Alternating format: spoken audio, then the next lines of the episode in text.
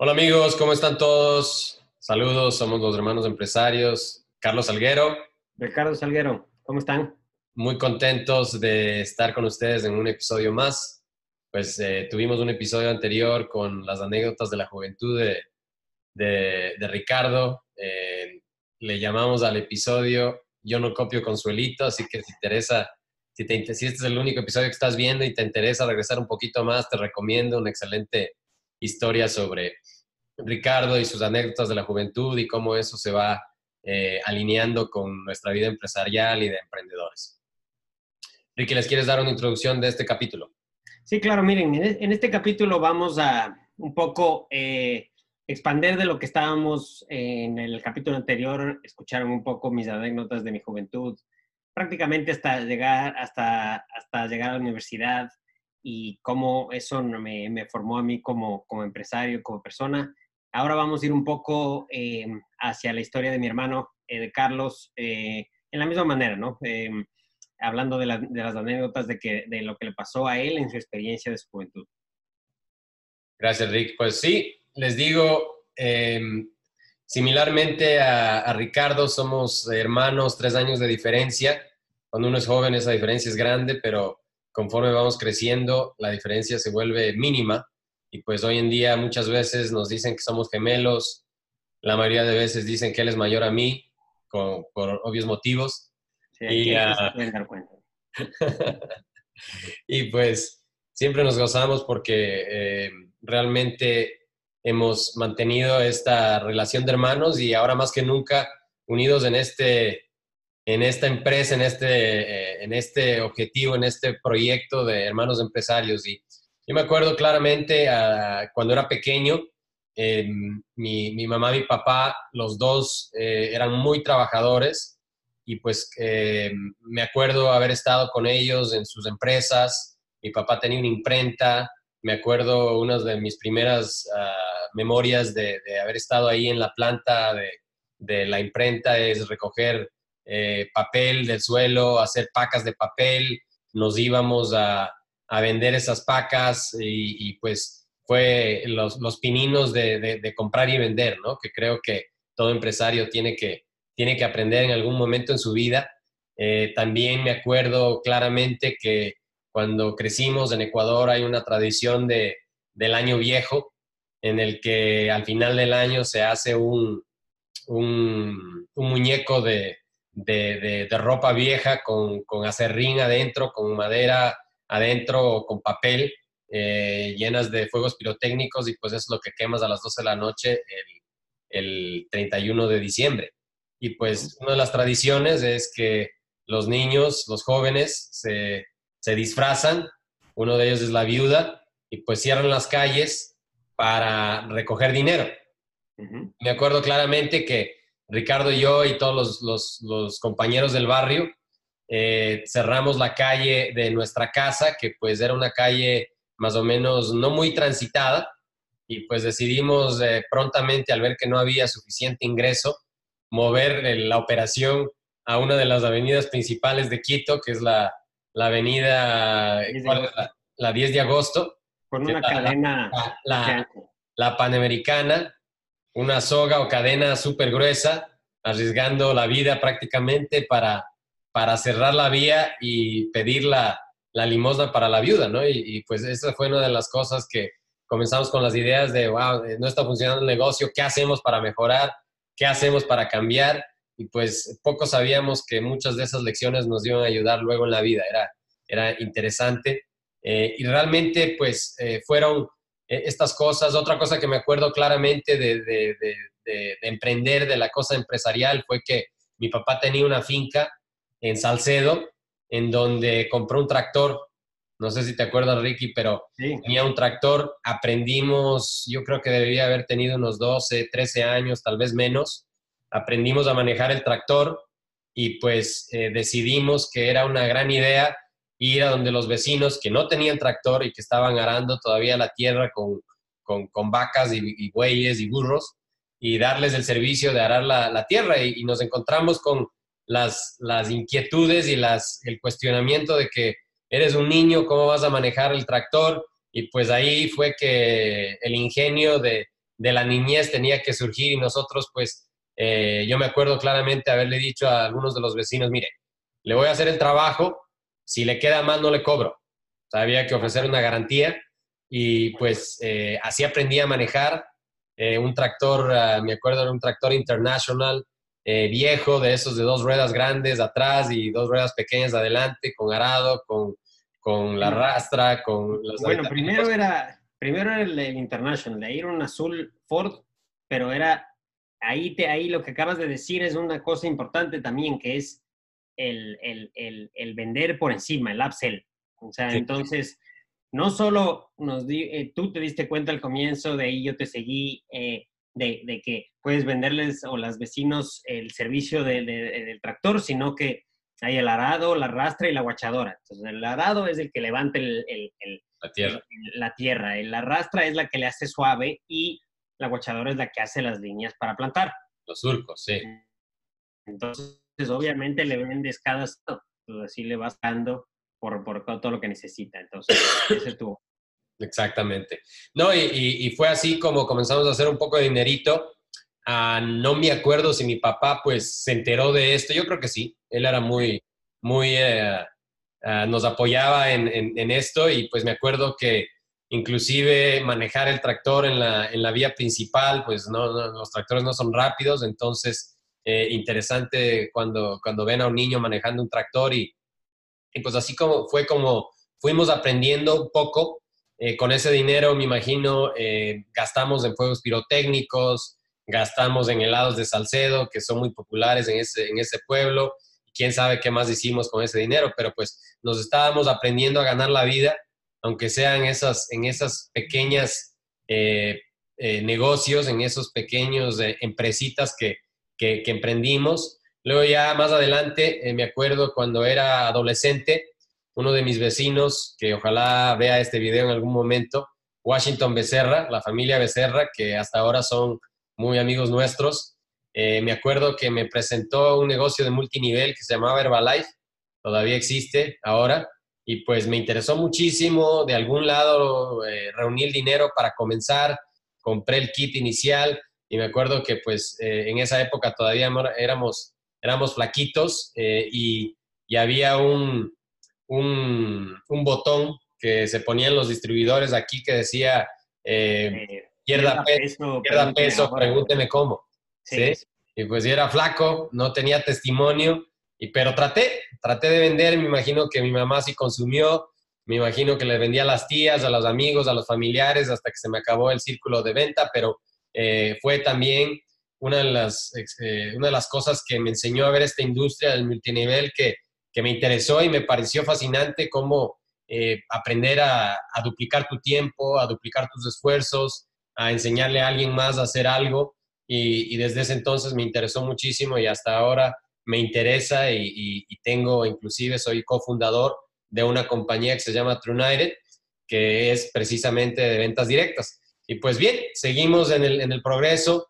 Em, mucho eh, después de graduarme del, del, colegio, salí a estudiar al TEC de Monterrey en México y me di cuenta rápidamente en la Facultad de Ingeniería, era una facultad vieja, no había aire acondicionado, en, en, Monterrey hace un calor eh, infernal casi todos los días del año y pues eh, comencé a pensar en moverme a otro sitio, pero estuve ahí un año, fue, les digo, un año duro porque eh, luego de haber sido hijo de casa y haber vivido bajo muchas comodidades, con empleadas en la casa y con, con mamá que te cocina, te lava la ropa y todo, pues aprender a, a ser independiente, a hacer las cosas por ti mismo, a limpiar, a lavar y a, y a, crecer y a madurar prácticamente, ¿no? Al salir de, nuestro ambiente en Ecuador y luego ya estar en México, una cultura eh, hispana, pero diferente de todas maneras. No, no fue lo mismo, fue realmente un, ajuste. Y al comenzar a, vivir ahí, eh, eh, me acuerdo, viví en una casa con, otros estudiantes y, prontamente era una casa de alguien que, de una señora que el esposo trabajaba en la Universidad del TEC y pues le rentamos la casa, era renta por cada, por cada cuarto, ella tenía unas reglas muy estrictas, no nos dejaba traer amigos, no nos dejaba hacer fiestas, no nos dejaba usar las lavadoras mucho ni nada de eso. Entonces yo pensé que fue una buena idea eh, reunir a mis panas, a mis amigos, hacer una, una semi-revolución y, ir a hablar con ellas. Y al final de cuentas, de los seis o siete que estábamos ahí en esa casa, solo uno se atrevió a venir a hablar conmigo, con la señora. Y pues bien, fuimos, le presentamos nuestras inquietudes, todo muy, muy cordial, muy amistoso. Y pues ella nos dijo, bueno, déjame pensar en esto, etc. Eh, poco sabía yo que al siguiente día en la universidad estábamos en clase, viene alguien a la puerta, toca la puerta de, la, de, seguridad de la universidad y me dice, señor Salguero, está aquí, y pues me lleva a una, a una oficina de seguridad del TEC de Monterrey y yo pues, sorprendido, obviamente, soy eh, estudiante internacional ahí, y pues me sientan al frente de un señor que, según él era el, director de seguridad de la, de la universidad y además había sido también policía federal. Y pues me enseña su placa y súper, súper intimidante, súper amedrentante. Me dice, me enteré que estás causando problemas fuera de la universidad, estás causando dificultades con estudiantes, etcétera, etcétera, cuando realmente lo único que queríamos era mejores condiciones de, vivir ahí en esa casa. Y me dice, bueno, tienes eh, dos días para desocupar la casa. Ah, y si no lo haces, acuérdate que eres de estudiante internacional, acuérdate que estás con una visa de estudiante y pues a cualquier momento también eh, puede estar en riesgo tu, tu, ah, tu, inscripción aquí en la universidad. Entonces, yo me quedé en shock, obviamente, eh, nunca pensé que esto iba a escalar de esta forma. Regresamos a, regresé yo a la casa, eh, para ese entonces creo que la señora había hablado con los otros estudiantes, todos se lavaron las manos, me nombraron el cabecilla del, del asunto y pues dicho y hecho, regresé y al día siguiente, después de clases, ya estaban todos mis trapitos afuera de la casa y pues me tocó improvisar, buscar a alguien que me dé posada por un par de días, hasta encontrar algo, encontré lo que, lo que hubo, porque no, no había tampoco mucha, mucha oferta y pues fue una, una, una, situación muy interesante de, de, cómo a veces eh, la gente que quiere de, disrumpir o interrumpir algo, pues se enfrenta con dificultades, ¿no? Entonces, bien, viví esa experiencia, estuve ahí en el TEC eh, dos semestres. Después de esto, eh, tal vez esto contribuyó a que busque nuevos horizontes, pero también el calor infernal del, del, TEC en la, en la Facultad de Antigua de Ingeniería, en donde los maestros llegaban, daban clase por 10 minutos, sudaban la gota gorda y decían, ya no aguanto más, me voy.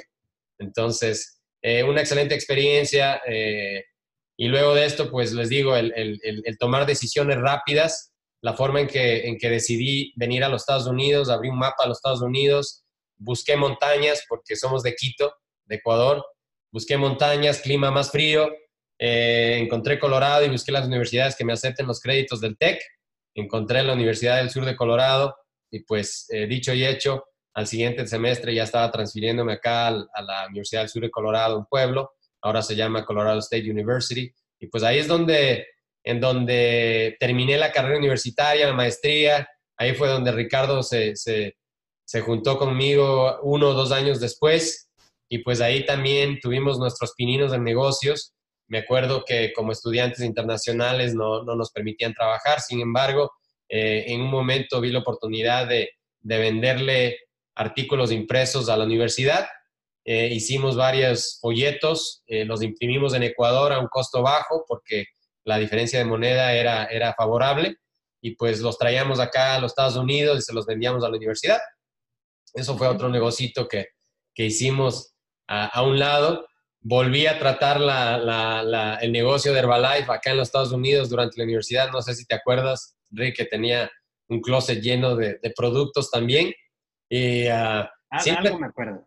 Siempre tratando de hacer algo, algo más, ¿sí? O sea, siempre tratando de, a pesar de que nuestros papás nos apoyaron con los costos de la universidad y todo, pero no queriendo ser inútil, no queriendo quedarnos sin, sin la oportunidad, compré mi propio carro con mi propio dinero, una carcachita Daihatsu Rocky, no sé si te acuerdas, con un montón de millas que pues le metimos también durísimo a ese, a ese carrito y pues eh, fue la, primera compra grande que hicimos ya, ya como estudiantes con nuestro propio dinero, digamos, ¿no? Entonces, esa fue la, el, comienzo y pues eh, así es como seguimos forjando. Eh, hubo dificultades también. Eh, yo, yo sí fui buen, buen estudiante, aunque les digo, en el colegio sí me escapaba muchas veces del, colegio, sí me iba con los compañeros. Ricardo y yo, me acuerdo, nos íbamos a la parada del bus, esperábamos a que pase el bus, pasaba el bus, nos escondíamos, regresábamos a la casa, nos cambiábamos del uniforme a ropa regular y nos íbamos a hacer lo que, lo que sea, a jugar fútbol o a explorar o lo que sea. Y cuando ya era de regresar a la casa, regresábamos a la casa, nos volvíamos a poner el uniforme porque si nos íbamos en uniforme hubiéramos hecho eh, ensuciado y íbamos a la parada del bus y regresábamos de la parada del bus como que nada hubiera pasado. En ese entonces ya la eh, mamá regresaba a la casa y pues cómo les fue en el colegio. Bien, mami, bien. Y pues habíamos pasado todo el día fuera del colegio, ¿no? En ese entonces todavía nos llamaban. Ahorita me acuerdo, tú me enseñaste. Ahorita no había GPS, nada. ¿Cierto? Sí, no, no, había celulares, no había... Eh, los colegios nos llamaban a la, a la, casa a ver si es, que, si es que estás ahí o por qué no vino ni nada. Y pues en nuestro colegio, me acuerdo, un terreno súper grande nos íbamos al final del colegio y había una cerca con huecos y que era escalable. Entonces nos escalábamos y, también del colegio nos escapábamos, inclusive a veces. Entonces, les digo, eh, chicos muy inquietos, eso sí, pues eh, les digo, nunca tuve que estudiar mucho para exámenes, eh, era fácil aprender las cosas, le daba una estudiadita rápida y, ya el examen llegaba y me iba bien Ah, no fui tan, tan zanahorio como nuestra hermana, eh, hermana Anita. Ella sí se graduó abanderada y con todos los honores y todo esto. Bueno, pero eh, casi, casi, digamos. Pero casi, sí, casi. No, no, no tanto, pero casi. Entonces, yo creo que es porque también tenía esta inquietud de, de hacer otras cosas, de, hicimos mucho deporte, jugamos fútbol, eh, jugamos voleibol, jugamos tenis, este, estuve en el equipo de ping-pong, gané medallas en el equipo de ping-pong y, realmente eh, teníamos una vida súper, súper activa. Otra de las anécdotas súper chéveres que me acuerdo y, creo que vamos a tener que pausar este episodio para seguir grabando en un minuto, pero porque tengo una llamadita. Eh, una de las anécdotas que me, que me acuerdo es que mi papá un, fin de semana estaba leyendo un, un periódico y vio un anuncio para clases de parapente. Y me dice, mi hijo, eh, ¿qué le parece las clases de parapente? Y yo sin saber lo que era un parapente, sin saber qué, aprenda a volar parapente, le dije, sí, papi, usted me, usted me, usted me auspicia. Me dijo, ya. Dicho y hecho, el, siguiente fin de semana ya estaba en las clases de parapente, aprendí a volar parapente y volé parapente. En el mundial en el Mundial de Parapente. Exactamente, fue, yo creo que fueron dos, tres años que volamos parapente. Eh, ¿A ti nunca te interesó? ¿Eras muy chiquito? No me acuerdo. muy chiquito. ¿Te acuerdas cuando una vez me, me, hiciste subir un parapente y el, era tan, el parapente era tan grande que yo salí volando y me, me, tocó agarrarme así para que no salga volando? Sí. era muy chiquito. Sí, eras todavía muy chiquito. Entonces, eh, esa fue la, esa fue la, la, la historia.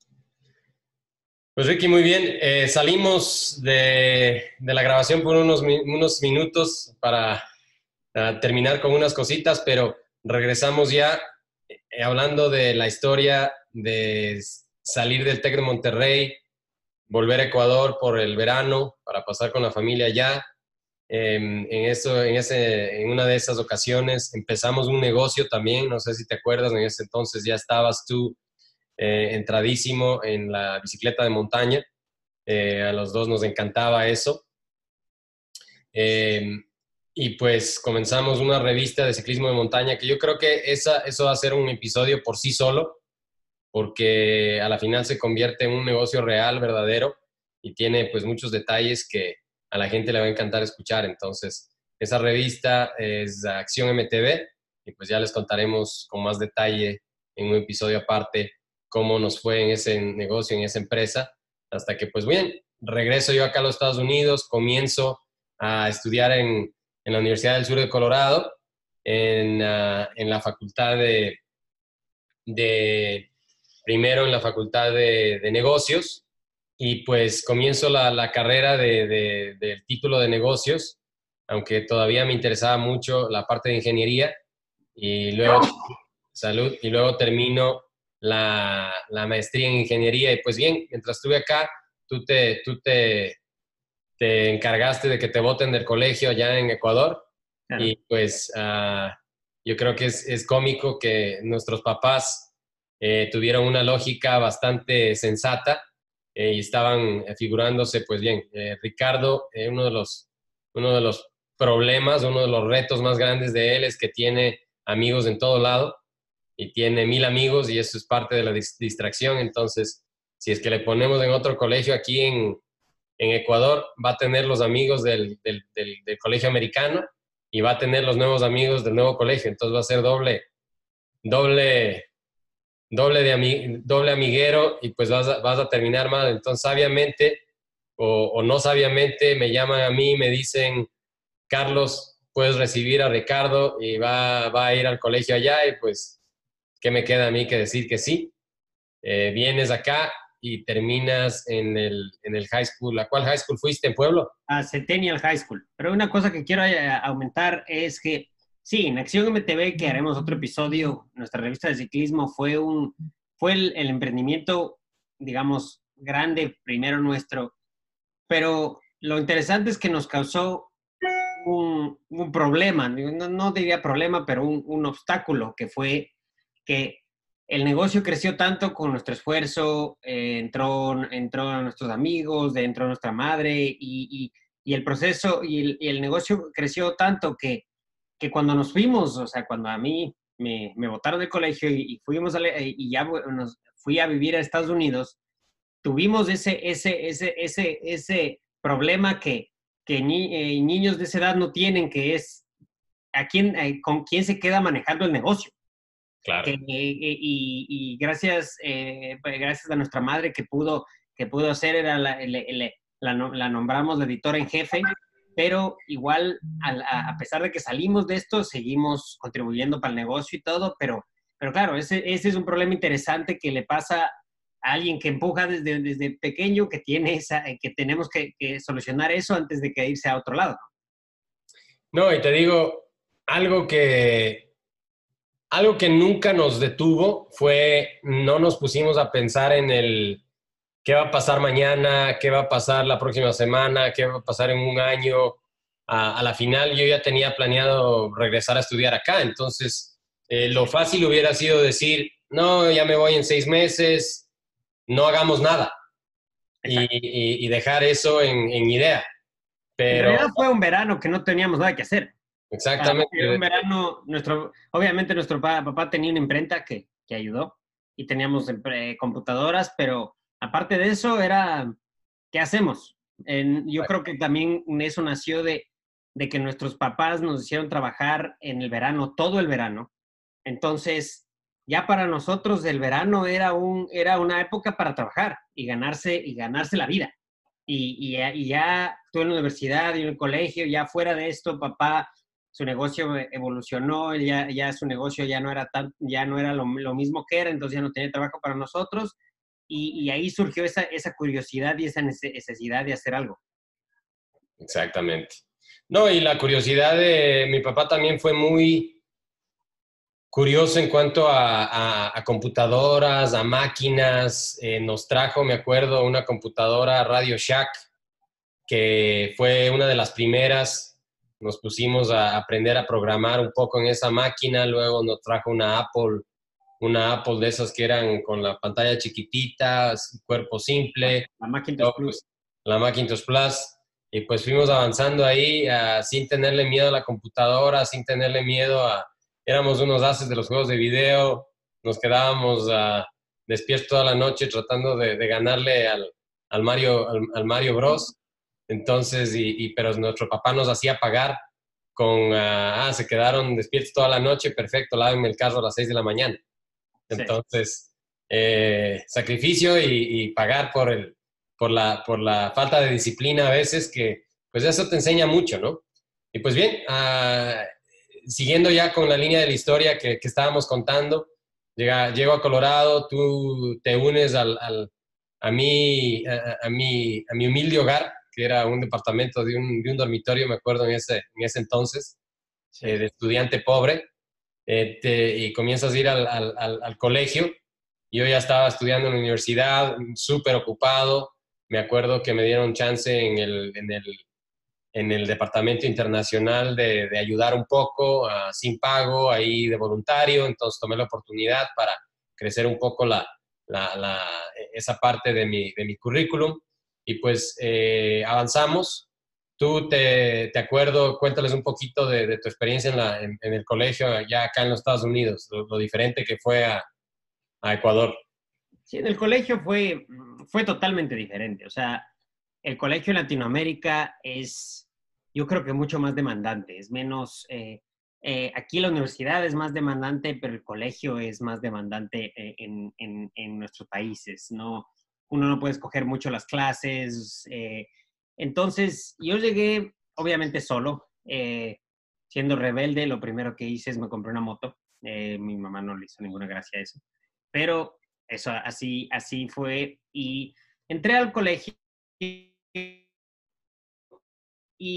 se me hizo bastante fácil, pero tuve, pero tuve bastante también eh, conflictos con, con estudiantes y más que nada con profesores porque muchos no les, no les hacía mucha gracia que, que venga alguien de otro país a, a, desafiar, ¿no? Y yo, como les había contado en otros episodios, era muy desafiante, entonces me acuerdo de una anécdota pequeña que me meto a física avanzada y en, en sexto curso y, y, le veo al profesor que sale a hacer un problema y está en el pizarrón haciendo el problema, haciendo el problema y le veo que hace, hace, hace y, y yo me levanto la mano como buen niño desafiante y le digo, yo puedo hacer eso en tres líneas.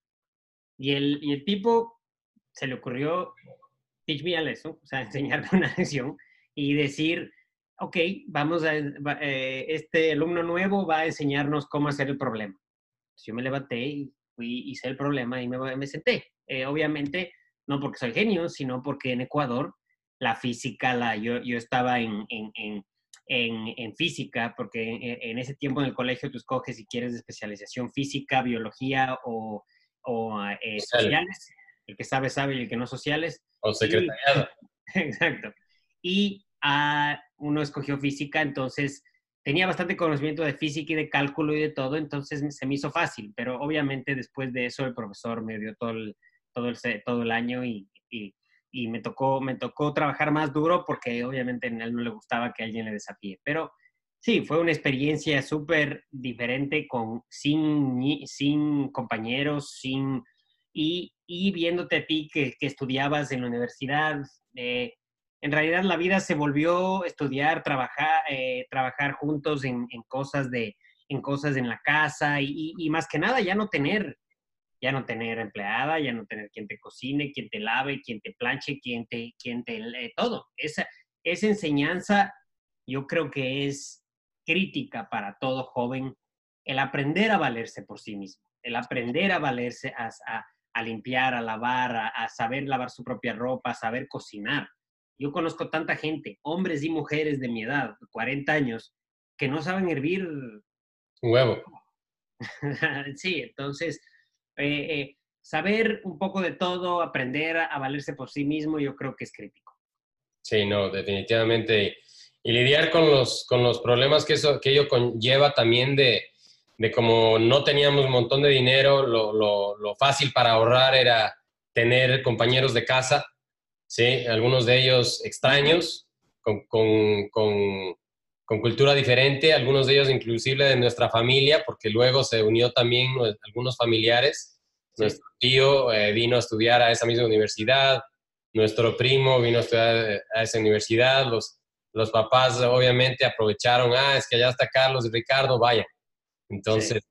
eh, darse cuenta de, de, de, de, eso y pues en cierta forma sobrevivir a esos, a esos retos eh, me acuerdo que cuando nuestra mamá nos iba a visitar era un, gozo porque comíamos comida de casa, nos ayudaba la limpieza, la, la, la, lavada y todo, y ya después al mes estábamos de nuevo con las montañas de ropa y, nos tocaba a nosotros mismos, ¿no?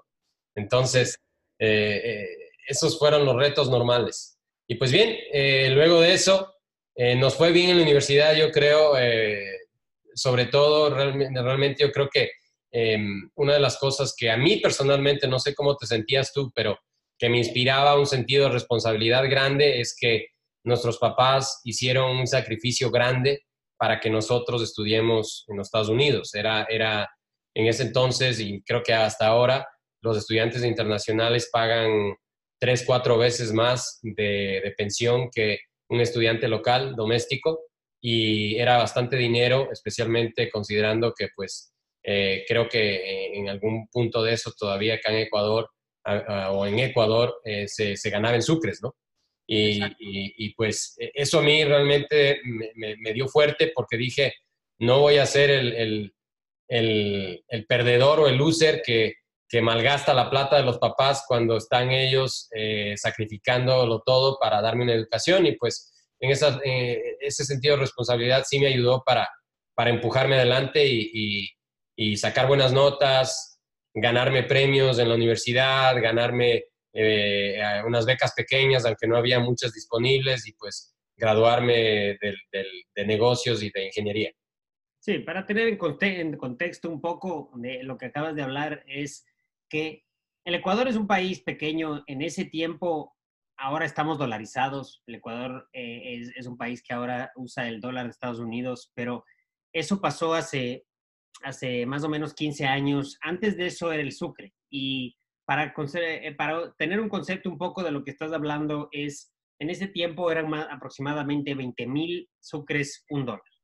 Entonces, si, si haces, si, si, la, eh, la, la pensión en la universidad es es mil dólares, estamos hablando de 20 millones de sucres. Entonces, eh, esa, eso, esos, nuestros padres tuvieron que hacer un, un, esfuerzo gigantesco. Hasta, hasta el día de hoy, muchos padres que por más de que quisieran que sus niños eh, eh, eh, estudien fuera, no, no se puede, no es prohibitivo porque no solo es además la pensión, sino es el mantenimiento y todo. Y como tú dices, fuiste, tú, tú, tuviste esa, esa, esa, siempre esa responsabilidad de, de, cuidar, de, de, realmente cumplir con, con, con, el esfuerzo de ellos y en cierto sentido, yo, yo lo tuve en el sentido de que yo me acuerdo claramente cuando comencé la universidad, después de un más o menos un semestre, yo ya, y que podía trabajar en la universidad porque te, dan permiso de trabajar en la universidad, yo ya le dije a mi papá, papá, no me pagues la, la vivienda porque yo ya puedo pagar. Entonces, tener ese sentido de responsabilidad es, es, es, importante y yo creo que esa viene de nuestra formación. Definitivo, salirse del rol de padres, ¿no? Eh, que te da independencia te da libertad y te da satisfacción. Eso es algo importantísimo. Yo creo que eh, el momento en que ya nuestros papás no nos mantenían, para mí fue uno de los logros más grandes, porque dije, wow, o sea, ya, ya, ya, ya soy autosuficiente, ya, ya puedo vivir por mis propios medios y en cierta forma también ser buen ejemplo para ti, ¿no? Porque estabas ahí bajo mi cargo, eras mi, mi, mi, mi hijo en cierta forma y pues eh, no, no, no darte un ejemplo de, eh, que, que, yo sentía pues eh, ya, ya, por los problemas de disciplina y, que habías tenido, ojalá, ojalá aquí te podamos reformar un poquito.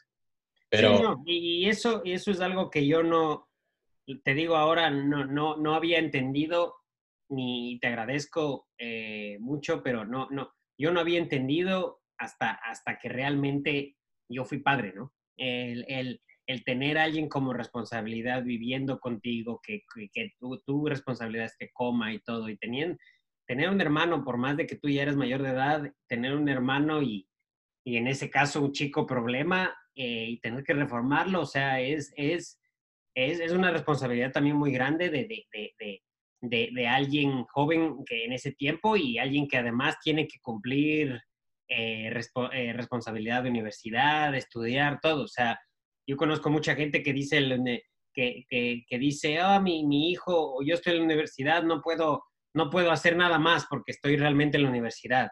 Y mira, tú tenías tu trabajo, tenías, eh, fuiste, tenías notas excelentes y te hiciste cargo de un chico problema al mismo, todo al mismo tiempo. Entonces, esa, esa, esa, ese es un factor también súper interesante que, de tener esa responsabilidad y, y, haber logrado pasar eso, obviamente ayuda a formar, a formar donde estamos. Exactamente, exactamente. Y pues bien, te agradezco por eso, Ricky. Eh, fue para mí también, te digo, eh, esto que dices me trae muchas memorias, muchos sentimientos.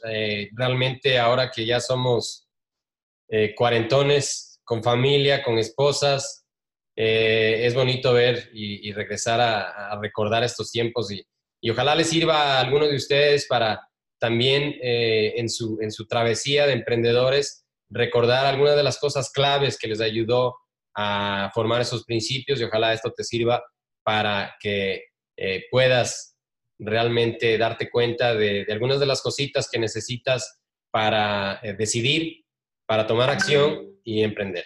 No nos queremos alargar mucho más en este capítulo, espero que les haya gustado. Una vez más, nos despedimos. Éxitos en todo. Saludos. Hasta la próxima.